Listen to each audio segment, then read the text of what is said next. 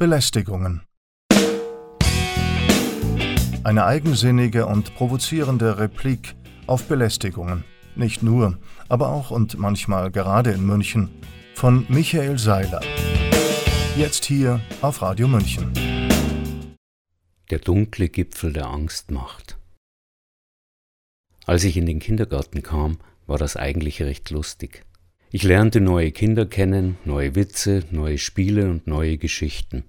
Wir hauten uns auch mal die Köpfe blutig, wenn es um ein besonders begehrtes Matchbox-Auto oder die einzige Blechschaufel im Sandkasten ging. Alles recht harmlos.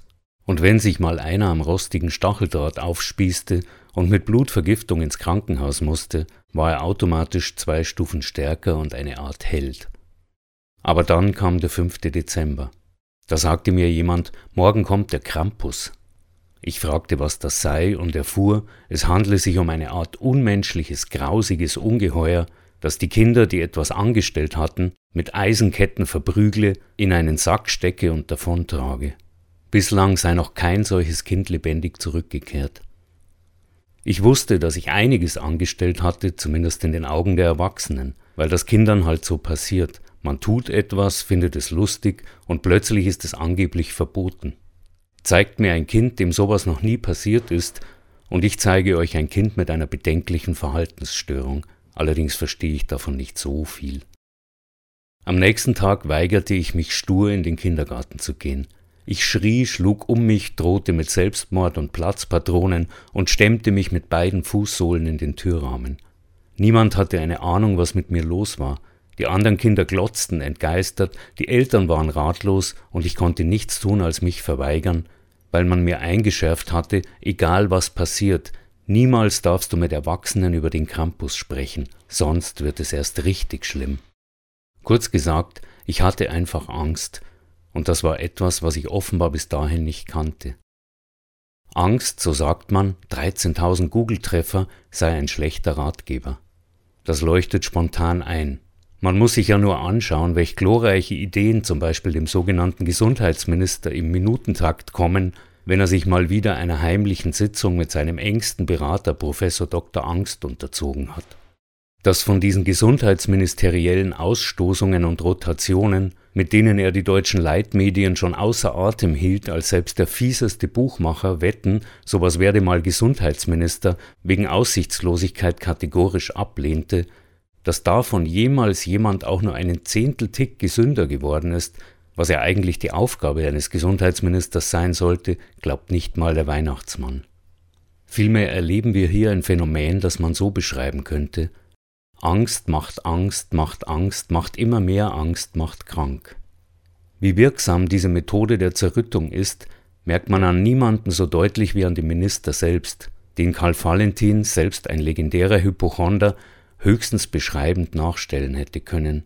Man hätte auf jeden Fall gemeint, Valentin sei das Original und Lauterbach die maßlos übertriebene Parodie.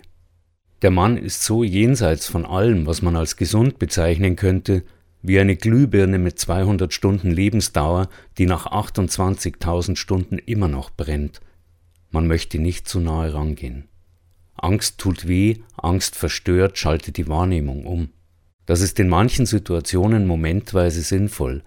Wenn es knallt, die Lawine daherrauscht oder die Giftschlange zischt, dann ist eine eingehende Diskussion der Vorgehensweise samt Quellenstudium und Einholung fachlicher Gutachten wenig sinnvoll. Da handelt man lieber wie das Pferd oder das Kaninchen, läuft erst mal los und macht sich später Gedanken. Länger als ein paar Sekunden anhaltende Angst jedoch macht verrückt und krank und wirr. Angst löscht die Gegenwart, lässt die Vergangenheit verschwinden und die sowieso nicht existente Zukunft nicht mal mehr möglich erscheinen. Angst macht den Menschen zum irren Reaktionsbündel, das automatisch, das ist medizinisch belegt, in Panik nach rechts unten wegtaucht, obwohl da der Mülleimer steht, ein Werbegeschenk der AfD. Angst war in meiner Kindheit, abgesehen vom Krampus, etwas sehr Seltenes. Man erschrak, wenn beim Versteckspielen im Keller plötzlich der Hausmeister vor einem stand oder eine ziemlich genial geschlagene Flanke nicht im Tor, sondern in einer klirrenden Fensterscheibe landete. Man fürchtete sich, wenn man beim Rauchen erwischt wurde oder die blöden Halbstarken vom Nachbarhof einem ihr Ohnmachtsspiel zeigen wollten. Man hörte mit einem gewissen Gruseln, wie in einer Nachbarwohnung jemanden der Hintern versohlt wurde, und wenn man mit Platzpatronen russisch Roulette spielte, konnte das ganz schön brennen. Aber hinterher war alles wieder gut. Heutzutage sieht man Kinder durch die Welt stolpern, deren selbst noch kreuzinfantile Karrieremodelleltern noch viel mehr Angst haben, als sie ihren Kindern machen. Achtung, Heinz Kevin, nicht dahingehen, da bleiben, nicht anfassen, Hände abputzen, weg da, lass das, nein, Maske auf. Man fragt sich beim Anblick solcher alltäglichen Horrorszenarien, die der Nachwuchs reglos blind und bemitleidenswert über sich ergehen lässt, wie krank man sein muss, um ein solch überfließendes Bedürfnis zu empfinden, die eigenen Kinder noch kränker zu machen, um sie angeblich zu schützen. Vor der schlimmen, bösen, schädlichen, ansteckenden Welt, die einen ständig angreift und gefährdet und dort draußen ist. Und von der man völlig vergessen hat, dass man da eigentlich hineingehört und Kinder erst recht. Angst macht dumm. Das kann man dem, der Angst hat, nicht vorwerfen. Er wird sich verhalten wie ein Vollidiot, wird um sich schlagen, krakeelen und alles kaputt machen. Angst zu haben macht dumm. Angst zu machen ist böse, oder besser, es macht böse, anderen Angst zu machen, weil diese Fähigkeit einer der dunklen Gipfel der Macht ist. Wer es schafft, vielen Menschen Angst zu machen, der kann sie zu fast allem bringen auch dazu, die eigenen Kinder zu maskieren, Stunden, Tage und Jahre lang, auch dazu, die eigenen Großeltern einzusperren und einsam sterben zu lassen. Man könnte das Angstmacht nennen. Sie kommt immer unvermittelt. Man probiert es mal, stellt fest, dass es funktioniert und denkt, oho, da geht noch mehr. Und schon ist man auf dem besten Weg, böse zu werden oder wenigstens zu handeln und merkt es nicht, weil man selber so Angst hat. Die spürt man aber nicht mehr, wenn einen die Macht durchpulst und die anderen zittern vor Angst und rufen Hilf uns daraus, mächtiger Angstmacher. Nach einem berüchtigten Propagandaminister des letzten Jahrhunderts, dem es gelang, einem ganzen Volk regelrecht mörderisch panische Angst vor einer Chimäre zu machen, der jüdisch-bolschewistischen Weltverschwörung in Gestalt eigener Mitbürger, ist Karl Lauterbach ohne Zweifel der zweitgrößte Angstmächtige mindestens der deutschen Geschichte. Was er in den vergangenen zweieinhalb Jahren angerichtet hat, hätte man vor drei Jahren noch als Zivilisationsbruch empfunden oder als entgleiste und pervertierte Jahrmarktattraktion, eine Art wandelnde, allgegenwärtige Ein-Mann-Geisterbahn. Noch vor drei Jahren, als bereits jede Menge andere Angstkampagnen absolviert waren oder noch liefen, die uns heute im Vergleich wie Aprilscherze erscheinen, hat man sich anlässlich solcher Kampagnen im Kino schweißgebadet gegruselt, in der Gewissheit, danach ein Bier trinken und gemütlich ins Bett gehen zu können. Jetzt fehlt der Abspann, jetzt fehlt sogar der Notausgang. Am gefährlichsten wird die Angst die Angstmächtige machen, wenn sie eine Mehrheit auf engem Raum erfasst, am besten umgeben von Verharmlosern, die nichts wissen wollen von dem Wahn. Das gegenseitige Aufpeitschen und die Demütigung von außen verwandelt die Angst in Wut und lässt sie anschwellen wie einen Dampfkochtopf mit verstopftem Ventil. Man erlebt dann, wenn das Ventil den Überdruck notgedrungen doch ablassen muss, die irrwitzigsten Ausbrüche eines völlig derangierten Heldentums, das sich aus der Panik speist. Atomkrieg, her damit, Hauptsache endlich raus aus der Angst. Das ist übel und meines Wissens hat noch nie jemand eine Lösung für dieses Problem, eine Bremse für diese Dynamik gefunden. Vielleicht gibt es dafür keine Lösung.